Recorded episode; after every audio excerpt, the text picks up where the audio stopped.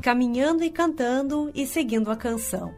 Somos todos iguais, braços dados ou não. Nas escolas, nas ruas, campos, construções, caminhando e cantando e seguindo a canção. Geraldo Vandré. Da Estante, seu momento de leitura com a rádio da universidade.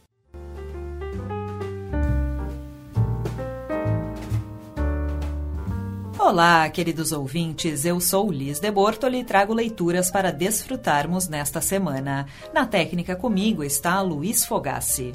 Nessa semana estamos selecionando textos a partir da frase Quem lê sabe o caminho, tema da 69ª Feira do Livro de Porto Alegre, que se alastra até o dia 15 deste mês.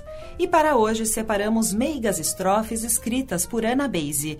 O poema alocado no livro Confusões Cotidianas incentiva uma criança a desfrutar dos pacatos prazeres da vida e, por consequência, ao ficar contente com tal gesto e esbanjar um sorriso, se tornar um deles. Acompanhemos juntos os doces versos que levam o nome de Sorria.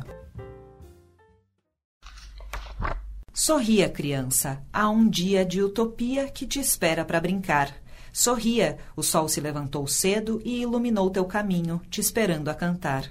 Sorria, as borboletas já fazem teu vento, as flores preparam teu perfume, os pássaros criam odes em prol da tua beleza. Então sorria, tem frutas na mesa te esperando e um mundo inteiro lá fora.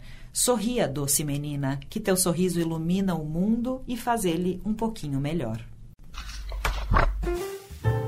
Neste programa trabalharam Liz de Bortoli, Mariana Sirena e Guilherme Gabineski.